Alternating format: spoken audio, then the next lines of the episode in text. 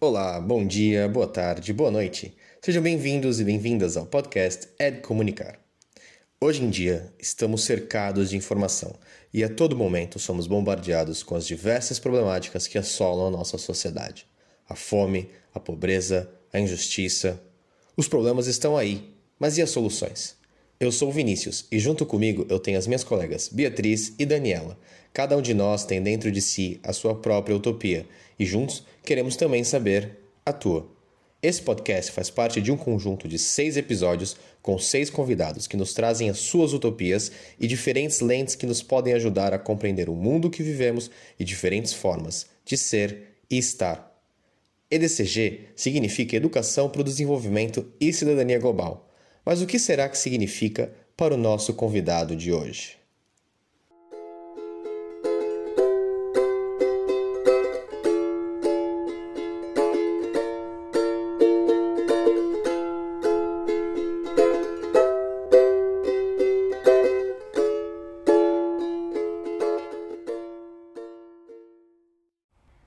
Olá a todos e a todas, o meu nome é Daniela e sejam bem-vindos ao nosso terceiro episódio do podcast É de Comunicar. Hoje temos connosco Raul Manarte, um, que é psicólogo, músico e ativista e vai estar um bocadinho à conversa connosco. Portanto, fiquem desse lado e bora começar este episódio. Então, eu comecei por ser uh, músico e psicólogo. Uh, sou músico forever, e uh, depois tirei psicologia e comecei a trabalhar em Portugal. Mas depois as coisas para mim mudaram é? quando eu comecei a fazer. Já tinha feito voluntariado cá em Portugal também, mas quando comecei a fazer missões humanitárias internacionais, as coisas mudaram para mim um pouco. No, quer no aspecto da minha própria cidadania, isso teve um tremendo impacto, porque me apercebi que trabalho humanitário não é suficiente para mudar a realidade de, de, no terreno de, de muitos e muitos cenários. Por exemplo, para dizer a minha primeira missão, os campos refugiados da Grécia. O trabalho humanitário não é suficiente para as pessoas saírem das condições inadmissíveis em que estão. Em que estão. E acho que isso mudou, então, despertou-me para, para, o ativismo, sobretudo, e depois do ativismo para a cidadania. Foi este meu percurso. Foi missões humanitárias, apercebi-me que para mudar eh, era preciso obrigar os decisores a fazerem alguma coisa, isso é ativismo. Depois percebi que sequer ativismo pode ser incluído uh, na questão da cidadania, porque até lá estava completamente despreendido da cidadania, da, da, da, vida da sociedade civil enquanto agente político, completamente, completamente desprendido, que acho que, que é como está muita gente hoje em dia, porque tem, tem total descrença nos sistemas decisores e políticos e tem total, eh, não vou dizer descrença, mas ignorância, talvez, do poder que os cidadãos têm enquanto cidadãos apenas. Pronto, e, e desde então que, que tudo ganhou um bocado esta lente de ativismo e cidadania para mim. Ou seja, se eu faço uma, uma missão humanitária, eh, seja onde for, eu já sei que o facto de a crise ser mais mediatizada aumenta a probabilidade da sociedade civil estar mais envolvida, a sociedade civil internacional, ou que aumenta a probabilidade das coisas melhorarem no terreno, por exemplo. Ou seja, é, é uma coisa muito simples, é como é que nós ajudamos as pessoas no terreno? Cidadania esta tem uma resposta para isto, ou pode contribuir para isto. Tão simples quanto isso. Quando me apercebi esta ligação, comecei a persegui-la. E, eh, e, depois outros caminhos surgiram sem eu estar à espera, como o das artes. Eu fiz algumas composições e até vídeos no terreno. Isso levou a algumas campanhas de sensibilização da ONU, ou agora quando faço os meus concertos também falo sobre isso e ligo com, com, com o ativismo. E, e, neste momento, então, estou assim. Tenho a, a psicologia clínica em Portugal, tenho missões humanitárias, sobretudo com Médicos Sem Fronteiras. Estou associado ao ativismo, sobretudo pela Humans Before Borders, que é uma, um coletivo português que se bate pelos direitos de migrantes e refugiados. E depois ramifico para, por exemplo, intervenções em escolas ou, ou exposições fotográficas que eu faço, onde está sempre ligado uma opção de ação que eu associo muito isso, isso à cidadania, que são as opções de ação que nós temos para, para transformar as coisas. Agora, uh, disseste educação para cidadania global e desenvolvimento. Eu sou um completo leigo desses termos e desse campo, dessa, sei lá, desse léxico. Não, estou bastante fora. Como viram, eu entrei através do lado da emergência humanitária e do ativismo. Foi por aí que eu vim tocar aqui. No entanto, como muitas vezes sou obrigado a palestrar em escolas ou até em empresas a nível de responsabilidade social empresarial, às vezes acabo por tocar em assuntos ou tenho uma ideia ou tenho a noção ou já tive, já fui exposto é, ao campo mais ortodoxo, digamos assim, da educação para o desenvolvimento e entendo que nos tocamos, quer seja em missões humanitárias de desenvolvimento, que eu agora não faço, mas, mas que muitas vezes também falo sobre isso e sobre a eficácia das mesmas, quer seja em, por exemplo, as aulas de cidadania nas escolas e os projetos que fazem. Eu acho que é muito interessante a forma como o Raul mostra o, o percurso, uh, né, de começar a entender o que, que realmente uma a cidadania ativa é. Né? E, e lá está, que ele percebeu que uh, só as ações humanitárias, calhar, não era o suficiente, ou só certo, não é, certas coisas individuais às vezes não são suficientes, é preciso arranjar uma nova forma de ser e de estar na vida, né? E, faça parte daquilo que você é, para que, que realmente nossa ajuda seja efetiva. Não basta fazer uma coisinha simples e achar que, ah, ajudei, tá tudo certo. Uh, o que não é mal, né? Às vezes as pessoas não têm tempo, às vezes as pessoas não conseguem fazer e tudo bem. Mas eu acho interessante esse percurso que ele fez e, e foi percebendo cada vez mais que, que as problemáticas são, são algo mais holístico e não só uma ajuda esporádica aqui, tá tudo resolvido. Sinto que se calhar é, é interessante fazer esta introdução do, ao Raul, como, como ele aqui expôs. Uh, nós, no nosso projeto do, do ED Comunicar, temos trazido pessoas que estão muito envolvidas no, no trabalho das organizações e nas questões do desenvolvimento, e, e, pronto, e algumas delas até conhecem esta, esta parte do que é educação para o desenvolvimento. Um, e é interessante como o Raul chega como um completo, como ele chamou, um completo leigo, uh, nesta área e, e, a forma como ele foi desbravando uh, o, o, conhecimento, porque ele começou por. Uh, ele traz-nos aqui muito um percurso natural. Começou por, por ser psicólogo e depois músico, e foi associando as, duas, as duas coisas umas com as outras, mas depois, dentro da área de trabalho dele, começou a fazer missões humanitárias e começou a interligar tudo, porque ele não é só uma coisa, ele trabalha de uma forma holística todas estas, todas estas faces. Uh, e quando nós chegámos, uh, tivemos com ele uh, e trouxemos quase como uma novidade esta questão de educação para o desenvolvimento, no fundo, ele não a conhece como, como, como isso, mas ele já a pratica. Uh, o Raul traz-nos muitas Uh, muitas coisas, uh, muitos, e foi por isso que nós, nós o selecionámos, nós o fizemos este convite para, para estar ne, no podcast. Um, ele tem, tem um, uma série de vídeos no, no YouTube que ele, que, ele, que ele faz, que ele produz, que ele escreve, que é o Estranho Ser Humano, Uh, e ele encaixa muito naquilo que é o próprio objetivo da, da EAD. Ele traz conhecimento, muitas vezes teórico, e coloca-o de uma forma muito, muito prática uh, para, para trazer. Para, para sensibilizar mais, para trazer uh, este, esta sociedade civil para, para o foco das questões que para ele são importantes e que importam nisto, como, como tu, Vinícius, dizias, no, o trabalho humanitário que é feito pelos profissionais não é suficiente e é preciso chegar aos decisores. Sim, eu concordo muito com o que, com o que vocês partilharam e acho muito interessante o facto do Raul fazer esta relação da arte, da, pronto, do seu trabalho, dia a dia, um, através de música, através de pintura, com a, a questão de, do ativismo e da cidadania. E apesar do Raul se interpretar ele próprio como um leigo, como tu dizias, Bia, eu acho que ele inconscientemente ele, ele, ele acaba por adotar essa, essa educação para a cidadania, essa cidadania ativa no seu trabalho diário, se calhar até sem reconhecer que de facto está a fazê-lo.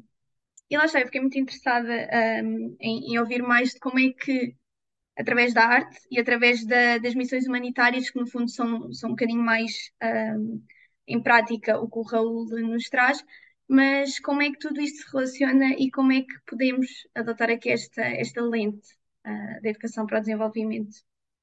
Como vem de uma vertente mais do ativismo, sei lá, e da análise da crítica à intervenção humanitária, também tenho sempre muitas reservas em relação a tudo o que estamos a falar.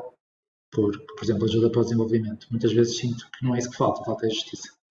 Não é mais ajuda para, para o, os países do sul global, por exemplo. Se calhar não, não é mais missões, não são mais protocolos. Falta, se calhar, a Organização Mundial do Comércio aplicar as tarifas quer para os países pobres como para os países ricos, por exemplo. Ou, acho que há muito esse risco neste mundo e incluo o meu mundo. Quando falo no meu mundo, é missões humanitárias de emergência, onde também há este risco, em que a nossa ajuda está a perpetuar um status quo, fundo.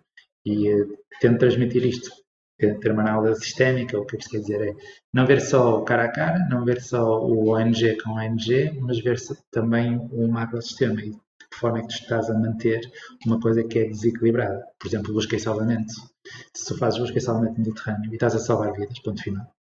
Mas ao mesmo tempo estás a permitir que a Europa não. estás a retirar a pressão da Europa para colocar os próprios barcos a fazer busca e salvamento.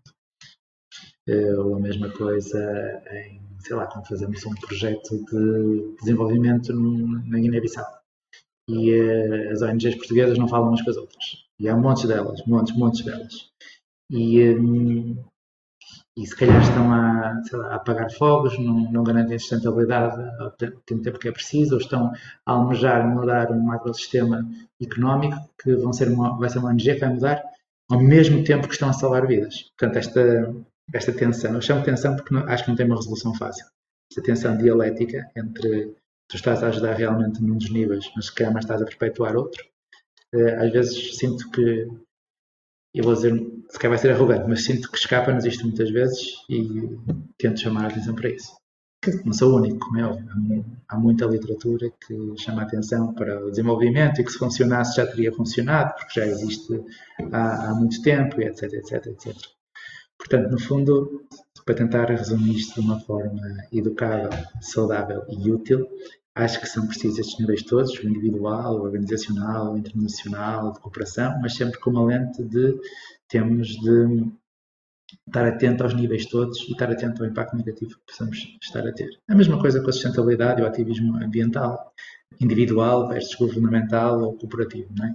Se focarmos tudo no individual, de eu fazer a reciclagem, poupar a água, não tomar a duche e ser vegetariano, se calhar não vamos ter os resultados que precisamos. É preciso passar isto para o nível corporativo, organizacional, governamental, para virem uh, para esse nível também alterar, para, aí sim temos realmente os resultados. Eu sinto que, e estou a falar agora da realidade portuguesa, quando sou convidado a, a, conversar, que as pessoas estão mais atentas para o, para o possível impacto negativo de nível individual ou seja, em que os voluntários ou trabalhadores são formados em consciência cultural e são formados em white saviorism e em, para, para a atitude certa, que não é só uma forma de, de te expor, etc, etc, etc, mas que não há tanto trabalho ou sensibilização a nível organizacional, por exemplo, as tensões que a nossa organização pode estar a causar no terreno, ou se realmente tem um input da população local, se, se a própria ONG é local ou não, se, se, se, realmente a população beneficiária senta à mesa e não está lá só para o final, para a foto se está na decisão do, dos objetivos, está na decisão dos processos, se define o que é sucesso, se define o que é que é preciso. Isso muitas vezes nem sequer existe, é definido por, uh, pela, pela ONG internacional. E, e, depois ainda a nível macrosistémico, como estávamos a dizer, de reforçar esta narrativa e, e de não ver que para além da ajuda para o desenvolvimento há uma espécie de, não sei se eu vou usar o termo certo aqui, mas há uma espécie de cidadania global, não é? Em que tu podes pressionar e deves pressionar uh, os decisores ou este status quo ou, ou, ou, este, ou a dinâmica deste macrosistema para que ele mude, certo? Coisas mais, sei lá, como é o, o comércio justo, ou como são, como é tudo, como é a desigualdade, como é a fuga aos impostos, paraísos fiscais, como tudo isso, a emissão de, de gás, a forma, a tributação, sei lá, tudo isto acaba por ter impacto naquilo que estamos a falar e, e acho eu, não sei como é que conceptualizam isto, mas sai um pouco desta intervenção humanitária, ajuda para o desenvolvimento e vai, vai mais um pouco para ativismo, cidadania global, acho eu, não sei. E eh, pronto, as duas coisas são importantes. eu gostava de destacar aqui um, o que o Raul nos, nos fala de haver esta necessidade de comunicação, e isto vai muito de encontro também uh, aqui ao projeto é de comunicar, um, haver esta necessidade de comunicação e interligação entre os vários níveis, como ele, como ele chama. Uh, e que só assim é que conseguimos, no fundo, atingir resultados, porque depois, quando não há esta comunicação, quando não há este diálogo, a verdade é que um, podemos inconscientemente estar, de facto, a perpetuar uh, problemas e desigualdades e, e não atingir, no fundo, o objetivo final. Eu acho, eu até retiro uh, duas, acho que uh, desde o início temos duas coisas importantes aqui um, deste, desta conversa. Uh, primeiro, acho que um dos pontos uh, principais é o que falta, o que falta não é ajuda, nem é mais desenvolvimento, nem é mais projetos, é mais justiça. Uh, e, e acho que neste ponto até posso fazer, fazer um paralelo com, com o estudo que, que, nós, que nós lançámos no, no Dia da Justiça Social, uh, no dia 20 de fevereiro, sobre exatamente a urgência de ler o mundo, justiça social e que faz muito este ponto. E que, no fundo, um, o que não falta não é ajuda, é mais justiça, porque não existe coerência. Porque, por um lado, está-se a fazer projetos, estão muitas vezes organizações estão a implementar exatamente a mesma coisa no mesmo terreno, e porque não falam umas com as outras, um, não há, as coisas não conseguem, não conseguem atingir, se calhar, uma escala maior. E, e, depois também tem, tem a ver com, com a questão das próprias uh, agências não, não serem coerentes com os próprios programas que, que promovem. Uh, e também fazendo aqui ligação com outros elementos do, do próprio projeto, acho que o podcast que nós fizemos com o Miguel de Barros também toca muito nestes, nestas questões da, da coerência do desenvolvimento. Um, e depois o segundo aspecto uh, também que, que tenho estado a retirar da, daqui da entrevista do, do Raul é que ele passa muito do nível individual, daquilo que ele sentiu uh, na sua experiência pessoal, e depois de perceber que isto não se faz sozinho. Isto, uh, atingirmos uh, um, a, a, tal cidadania global num todo, ela é necessária primeiro ao nível individual, que foi por onde ele começou, mas depois, como ele viu que fez, fez sentido para ele, quer transmitir para os outros. E vem aqui ao encontro da, do ativismo e porque é que o ativismo e a cidadania global têm de estar, têm de estar interligadas. E depois passar este ativismo para as organizações que realmente podem fazer a diferença. Uh, aquilo que nós, nós chamamos o advocacy, fazer a diferença junto dos decisores políticos, junto das grandes corporações, porque é aqui que está a verdadeira mudança. Uh, não é o facto de nós fazermos mudanças individuais que vamos estar a mudar o mundo. Ele próprio comentou que, por exemplo, a nível da questão da sustentabilidade ambiental, não é por uma pessoa, é claro que começa aí e parte de cada um, mas não é uma pessoa reciclar que vai mudar o mundo, não é só com essas pequenas ações. É claro que se começarmos no individual e passarmos para os nossos colegas, para os nossos familiares, mais tarde para um nível já organizacional, internacional depois, um, é claro que tem que começar por baixo, tem que começar por esse nível individual. Uh, mas sim, é como tu dizias, Bia, que não é aí que vai acontecer a grande mudança e a mudança a nível global. Um, portanto, sim, acho que é muito interessante e acho que um, o Raul depois até irá desenvolver mais esta questão dos níveis mais à frente e que, e que é uma, uma perspectiva muito interessante. Para mim também, eu acho que é, é a parte mais simples assim que eu retiro dessa conversa é a importância de questionar aquilo que estamos a fazer, né? E o porquê que estamos a fazer e o que que estamos a atingir efetivamente com aquilo. Eu acho que isso que às vezes é difícil, né? É, é muito mais fácil fazer ações que alguém nos diz para fazer e, e achar que está tudo bem, mas se calhar não estamos a fazer grande coisa, né? Se calhar não estamos a atingir ali o, o a base do problema mesmo. E ele está sempre a levantar essa, questionamento, senão ele não, se ele não levantasse esses questionamentos, ele não teria feito esse percurso todo que, que nos falou até agora, né?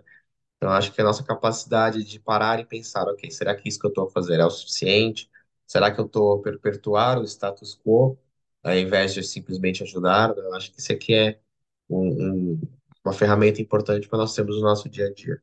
Ele fala muito aqui na questão das relações do trabalho humanitário individual, como é que ele, como é que ele hum, serve para os, para os, para os trabalhadores humanitários. uh, mas depois também para aquele, para o tal nível macro.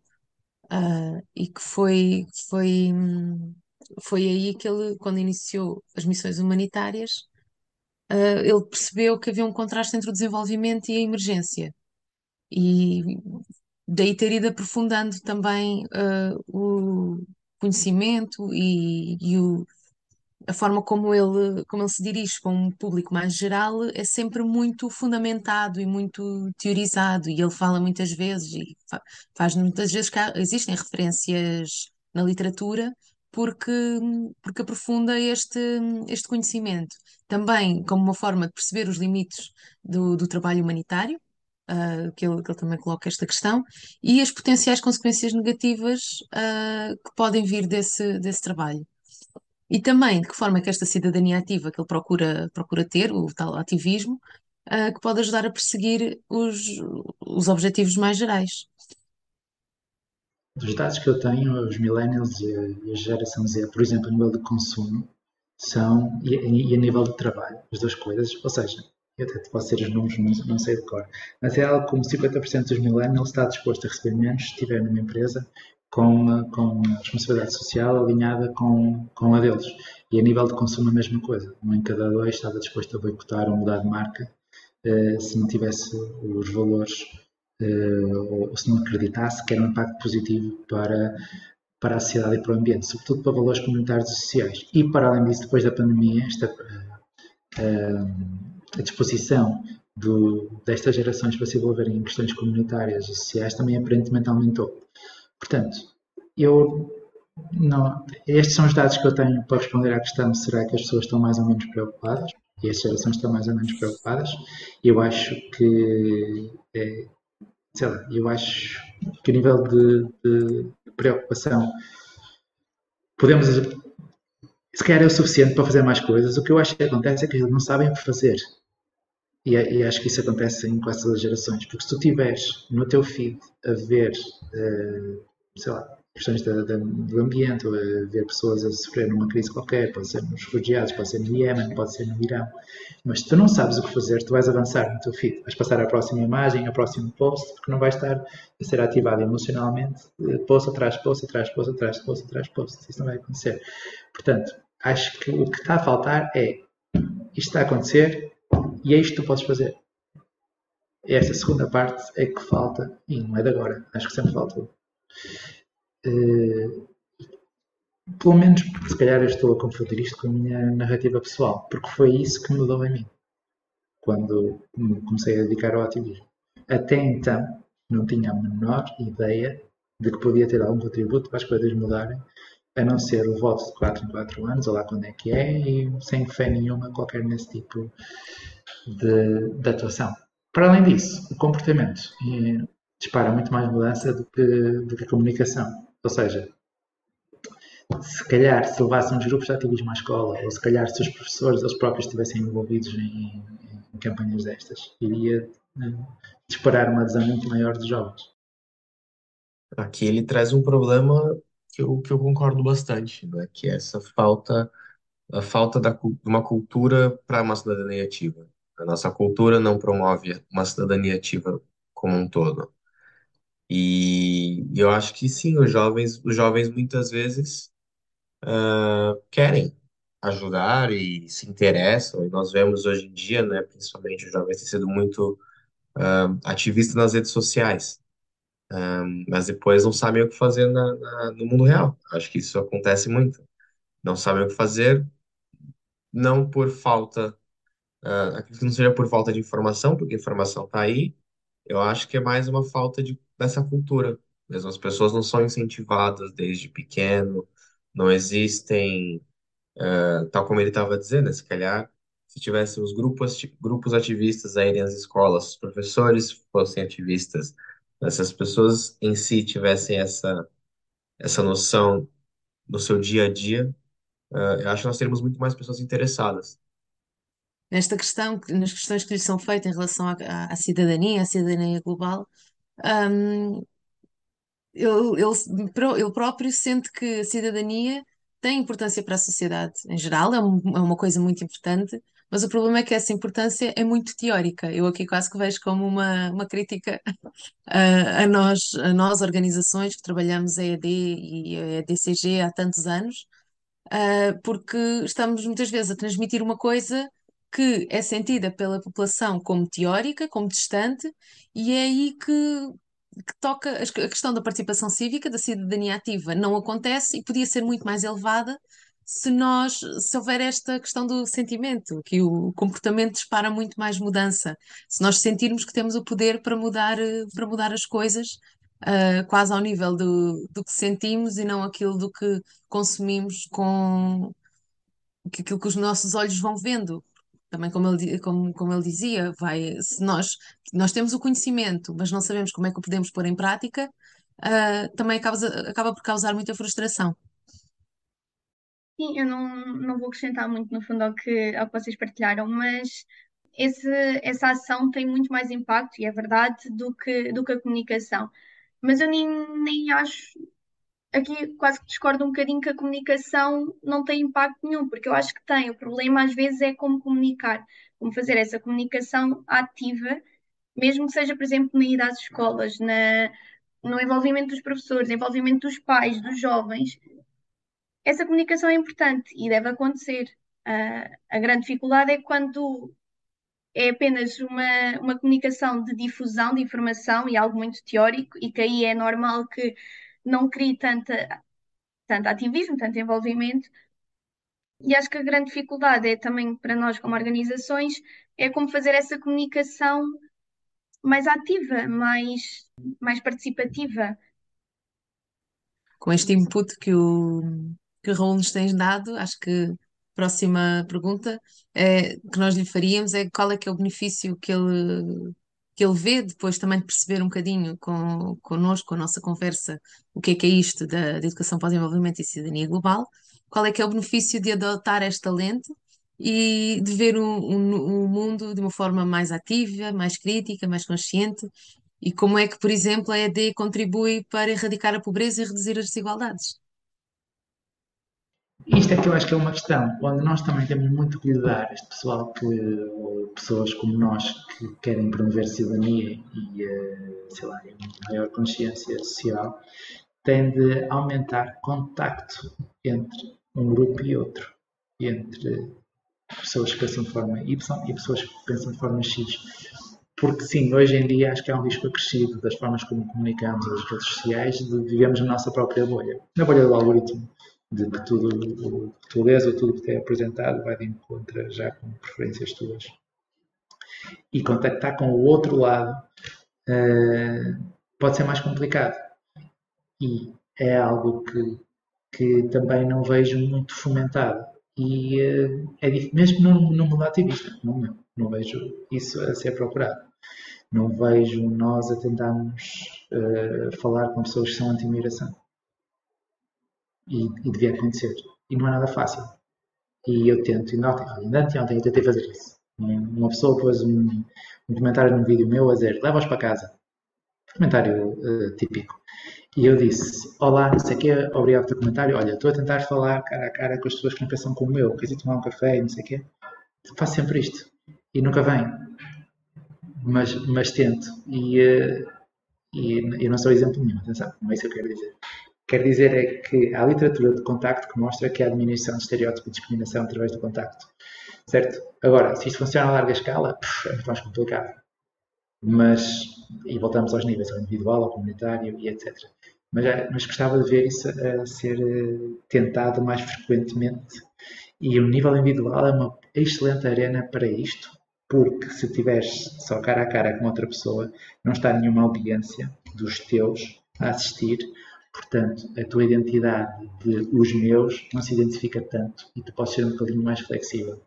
Já para não dizer que qualquer comunicação desta ordem que ative mais a minha identidade, pá, se puder não ser feita nas redes sociais, melhor, porque as hipóteses de polarização nas redes é muito maior do que as hipóteses de polarização cara a cara. Não há várias várias questões. Uma delas sendo que não, não é ativado o circuito de empatia através de informação visual e sensorial como é no cara a cara. Eu acho muito interessante um, o que o Raul nos diz aqui relativamente a esta questão. Em que, por um lado, nós de facto vivemos uma época em que é muito mais fácil divulgar informação, é muito mais fácil termos acesso à informação, uh, mas por outro, acho que vivemos também aqui num limbo, uh, em temos que colocar aqui na balança, em que, ok, é mais fácil uh, essa disseminação de informação, mas por outro, há perda de contacto e é muito importante quando falamos em cidadania global em, e, e em ativismo, como, como o Raul partilha, é muito importante essa, essa cultura de contacto e, e, e, para criar empatia também com o outro. E o que acontece, por exemplo, nas redes sociais, uh, é que, como ele nos diz, nós vemos na bolha do algoritmo, nós vemos o que, o que no fundo vamos vendo mais e, e então vai-nos aparecendo mais no nosso feed e ficamos muito presos àquilo. E mesmo nós, como organizações, acabamos por nos focar no nosso público-alvo, porque é aquele em que nós, ok, já sabemos como atingir e temos as ferramentas, estamos confortáveis com aquele público e acabamos por não nos forçar a chegar a outros públicos e a chegar mais longe e acabamos por ficar ali fechados naquela bolha. Uh, e então acho que é acho que é interessante aqui esta perspectiva que o Raul nos traz e, e eu pelo menos identifico-me eu vejo também, é, assim, eu também me identifico, Dani, tal como estava tava a dizer. E, e uma coisa que eu acho que é super importante aqui na fala do Raul é a questão de, ok, a empatia, a empatia pode sim ser é, trabalhada online, mas ela é muito mais forte no presencial e no cara a cara. É, e é preciso conhecer. né? Muitas vezes eu acho que é isso, a gente as pessoas têm essa dificuldade de conhecer o outro e conhecer o, o- aquilo que nós não concordamos. Tá, estás a dizer, ficamos fechados numa bolha e não conhecemos o outro lado. Ah, existe aquela metáfora que é né, a melhor forma de, de terminar, o, não ter uma guerra e conhecer o teu inimigo. Ou seja, ao conhecer a- o outro, eh, nós entendemos e fica difícil odiar o outro ou não sentir essa empatia que o Raul falava. Também deixando uh, aqui a ressalva, acho que é sempre importante referir isto.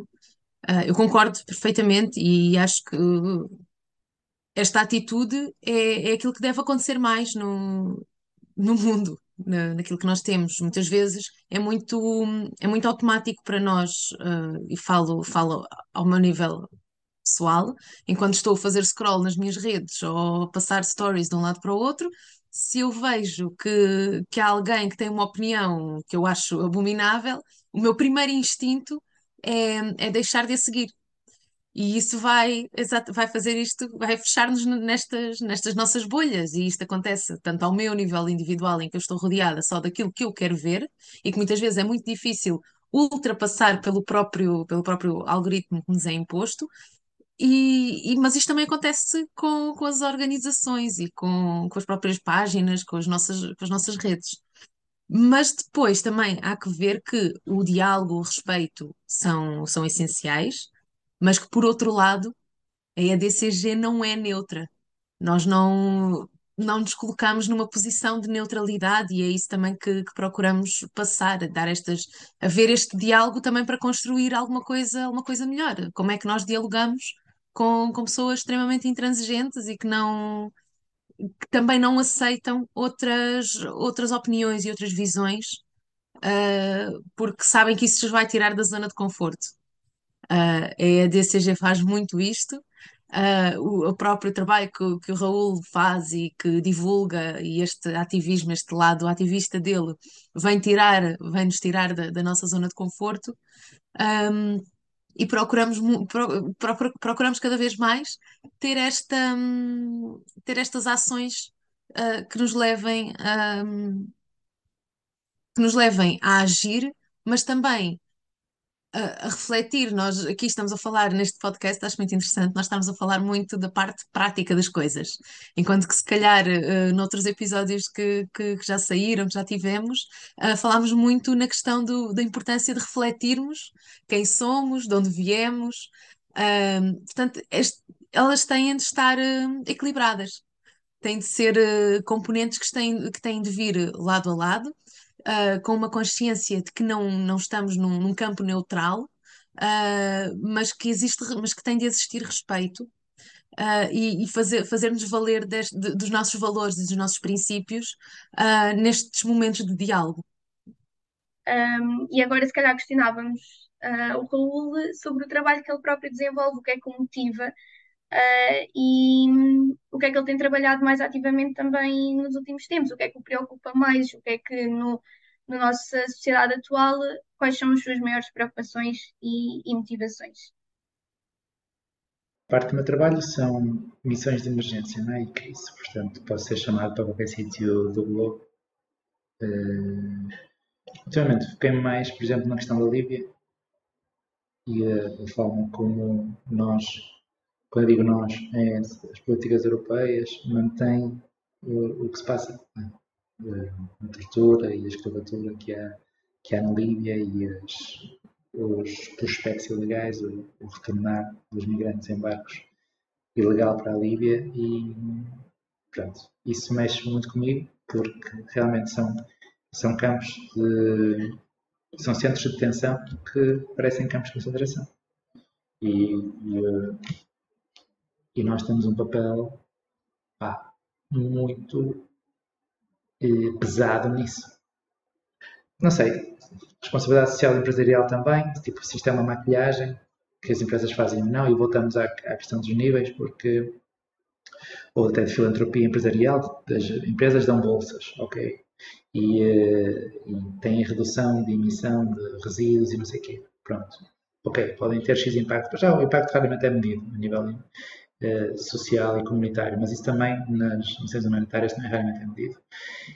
E uh, depois esta noção de que nesse nível organizacional, se calhar é isso que se pode fazer, mas como estão inseridos no sistema de lucro, só podem ir até X. E é, e é isso que estava a falar no início. Ter atenção que há vários níveis, que o facto de estarmos a focar no segundo nível, se calhar estamos a perpetuar o terceiro, se não tivermos noção. Relativamente a esta, esta parte da entrevista com o Cole, eu não tenho muito mais a acrescentar, porque acho que uh, retoma um bocadinho o que já foi partilhado. Mas queria só reforçar a importância desta visão holística de, e de todos os níveis, no fundo, estão interligados e que todos têm impacto no, no outro. Ou seja, o nível individual vai ter impacto no nível de, uh, conjunto, organizacional. Eu acho que o Raul, ele, de alguma forma, é, compreendeu o que funciona para ele. E o que funciona para ele é estar envolvido em várias áreas diferentes. Ou seja, ele tá, é, o trabalho dele tá, faz parte de um. Muitas pessoas fariam só uma dessas áreas e estariam satisfeitas com isso. Né? Ele não, ele faz o trabalho humanitário, ele tem a parte mais ativista, ele tem a parte uh, de criação de conteúdo. Né? Então, ou seja, acho que aqui tem, tem ele, achou o caminho dele. Eu acho que é importante esse questionamento de qual é o caminho que funciona para cada um de nós, né? Porque de certeza que esse caminho vai ser diferente. Uh, para cada um de nós, esse mundo melhor também é diferente. Uh, o Raul tem a sua visão do mundo melhor e nós podemos ver agora o que, que essa visão é. No fundo, eu identifico-me com, com os valores humanitários, que é salvar vidas e aliviar sofrimento, certo? Esse é o objetivo geral, é muito pouco especificado, pronto, que se aplica em todo lado. De uma forma mais concreta, uh, acho que cada um tem as suas próprias batalhas e acho que isso não tem nada de errado e faz sentido, porque se eu já passei, sei lá, se eu, se eu, se eu estou ligado com o Brasil, se calhar eh, tenho mais interesse, dedicação, tempo, vontade, motivação não é? para, para abordar os desafios uh, do Brasil, ou da população brasileira, ou por exemplo, no meu caso, que eu já fiz missões em A, B e C, então tem, tem, uma, tem uma motivação em mim maior e acho que isso é um bocado natural. Por exemplo, concretamente, acho que busquei salvamento no Mediterrâneo. A Europa diminuiu em 2015. Acho que devia aumentar.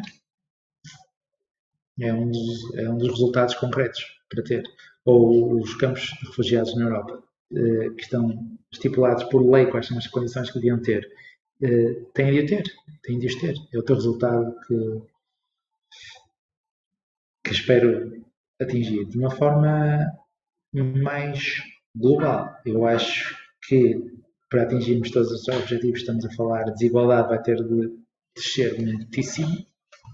Basta esta estatística para ilustrar aquilo que eu queria dizer há pouco dos três níveis do nível macro, é que se há 2.500 pessoas têm tanto dinheiro como metade da população do mundo, tudo bem que podes tentar aqui ao máximo fazer muitas ações debaixo da mesa porque alguém tem o bolo em cima da mesa. Podia dizer um monte de indicadores diretos, mas acho que maior participação cívica, maior mobilização da sociedade civil, maior consciência uh, três níveis que eu, que eu fiz e do impacto negativo que nós podemos ter e da forma como nós mantemos um status quo superior ao mesmo tempo que podemos estar a ter bons resultados num nível inferior. Uh, se calhar são bons indicadores, mas não sei. A consciência de que tu X% vais conseguir, se calhar, dentro do sistema em que tens, mas o resto, se calhar, vai implicar alguma grande alteração sistémica, não é? Porque, se, por exemplo, a produção, se calhar, é impossível manter um sistema que cada vez produz mais. Ou tu medires a economia, o sucesso da economia com cada vez mais produção, já não, já não dá já, já não é sustentável para garantir o bem-estar de 8 milhões de pessoas. Os recursos são finitos, portanto não, não faz sentido, acho eu, teres um, um sistema que promove crescimento infinito. E pronto, define mais uma série de questões. Uma alteração no consumo, em, em, que não só permite redução do consumo por, por economia circular, mas também consumo cada vez mais ético. Acho que isso é perfeitamente possível o grande sonho do, do Raul é, é precisamente que aquilo, a realidade que ele, que ele viveu, que ele assistiu, que pudesse trazer aqui um bocadinho de dignidade uh, a cada ser humano que passa por aquela situação. Uh, mais do que se calhar coisas muito utópicas e desejos muito para nós falamos quase que como, como impossível, mas também temos trazido muito aqui a questão do, do que é o sonho, do que é a utopia e das utopias se podem tornar realidade. Uh, Raul vem muito mais à Terra e, e, e, vem, vem dizer que pronto, o que é necessário são condições que tragam dignidade às pessoas, é que não morram pessoas diariamente na, nas nossas fronteiras, uh, porque também é um pouco a realidade daquilo que ele que ele vive, tendo consciente que são as desigualdades do presente que criam estes desequilíbrios da balança e que não, não bastam, não bastam as ações debaixo da mesa quando o, o bolo está a ser comido em cima da mesa e não, e não cria aqui estas dinâmicas que são necessárias à mudança efetiva. Eu acho que é muito isso. Nós aqui percebemos bem qual é a realidade que o Raul eh, vive e trabalha no seu dia a dia, porque acaba por estar relacionado com o seu objetivo, a sua utopia, entre aspas, que nós temos sempre questionado os nossos, uh, os nossos convidados aqui na, no podcast e, e nesta rúbrica, mas uh, ele traz-nos muito essa, e como já temos vindo a falar, essa vertente mais ativa, mais participativa, mais de envolvimento uh, mesmo pessoal. E por isso é que ele acaba por ser tão pragmático, tão realista nos seus objetivos. Está o mundo uh, precisa de muitas coisas, né? A gente vê que o Raul ele se até se perde, né? Mas eu, eu gosto dessa perspectiva também. Acho que, que nós nós precisamos desses, dos dois tipos de pessoas. Nós precisamos das pessoas mais sonhadoras, mas também precisamos de pessoas pragmáticas, né? Que estão ali e, e veem mesmo, olha, eu acho que tem que mudar, é isso, isso, isso, isso, isso o caminho para nós atingirmos um mundo melhor passa por um milhão de coisas diferentes e passa por um questionamento diário. Chegamos então aqui ao fim da nossa entrevista com o Raul e dos comentários que fomos deixando uh, ao longo da, da conversa. E como é habitual, agora pergunto à Dani e ao Vinícius uh, qual é que é a palavra que, que consideram a palavra do dia ou a palavra da entrevista que foi, foi aqui chave durante, durante esta, esta conversa? Olha, Bia, eu posso começar. E, e se calhar isto foi a palavra que eu mais ouvi e por isso é que vai ser a minha selecionada, a palavra que mais ouvi durante a entrevista ao Raul, um, mas será a palavra ativismo. e aqui não falando só uh, a nível de ativismo de missões humanitárias e de ajuda humanitária, como, como ele nos fala, né, nas várias missões em que tem participado no, nos campos, uh, mas o ser ativista a nível pessoal, uh, no dia a dia, ser ativista nas pequeninas coisas ao meu redor, com, com o meu grupo de, com as minhas, nas minhas relações interpessoais com uh, com o meu grupo de amigos, com a família, ser ativista começa aí. E depois, aos poucos, lá está, o rolo também começou com as pequeninas coisas. Ele começou no seu trabalho diário e foi percebendo que, ok, eu posso fazer mais. Como é que eu posso utilizar os meus talentos, os meus dons, o meu, uh, a minha vocação para fazer mais e para ser mais ativista e para ajudar mais o outro e a tornar este mundo um local melhor? Uh, e lá está, ele começou, ele começou assim, uh, e aos poucos foi se envolvendo cada vez mais, e acho que é isso que é também o, o ativismo, ser, o adotar esta forma de estar ativa, que aos pouquinhos nós vamos percebendo, ok, isto está a ter impacto, posso ir mais longe, posso fazer mais. Uh, e então, pronto, para também não me alongar muito, mas acho que é essa mesma palavra que eu, que eu escolho aqui para esta rubrica. Para mim, a palavra é, é, holística. Eu acho que o Raul ele nos traz muito essa noção de que a intervenção não passa por um ponto isolado, né? Tem que ser uh, um conjunto de coisas uh, e nós temos que ter atenção os diversos aspectos da sociedade e do ser humano. E, e é importante nós percebermos as conexões que existem, as causas dos problemas e as diferentes camadas que eu deveria intervir para conseguir resolver esses problemas. Gostava de fazer, hum, fazer ligação com, com aquilo que, que, é, que é o trabalho do, do Raul, que ele, tem, que ele trouxe para esta, para esta entrevista, hum, mas também que é muito a base do, do seu trabalho, seu trabalho prático e daquilo que ele procura fazer ao nível, ao nível do terreno, em situações específicas, mas que também faz sentido, eu acho que isto também faz sentido para nós que trabalhamos organizações uh, e trabalho, se calhar trabalhamos ao nível mais macro. E é uma coisa que o Raul está sempre a dizer uh, em, em noutros, noutros contextos, em que o objetivo de qualquer ação tem sempre de ser salvar vidas e aliviar sofrimento. Ele uh, diz isto muitas vezes uh, na, forma como comunica, quer seja nos vídeos que cria, quer seja na, nas comunicações que ele, que ele faz mas que é este o objetivo, uh, o objetivo máximo, uh, quer seja de, um, de uma ação muito específica, quer seja de um, de um trabalho, de um trabalho mais macro. E é sempre salvar vidas e aliviar sofrimento. E assim nos despedimos de mais um episódio ED Comunicar, do nosso podcast. Agradecemos ao Raul pela entrevista que nos deu, uh, agradeço também aqui à, à, Daniela, ao Vinícius, por ter, podermos estar uh, a conversar sobre este, sobre este assunto, sobre este bocadinho que aqui podemos ter, e também agradeço a si que está desse lado a ouvir-nos. E terminamos então com o nosso pedido da praxe uh, aos nossos ouvintes.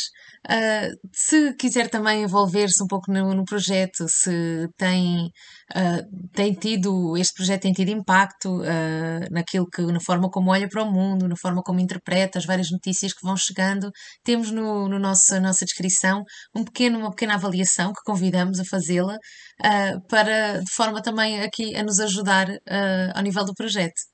Por isso, sigam-nos nas nossas redes sociais.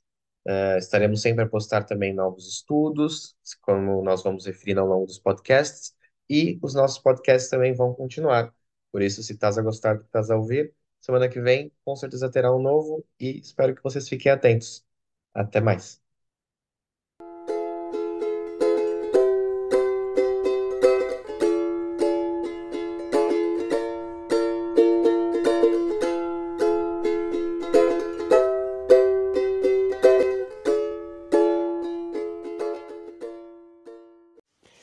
Esse podcast faz parte do projeto Ed Comunicar, cofinanciado pelo Instituto Camões e a ser desenvolvido por oito organizações: ADRA, AIDE Global, Associação Par, FCL, FGS, IMVF, Mundo a Sorrir e Rosto Solidário.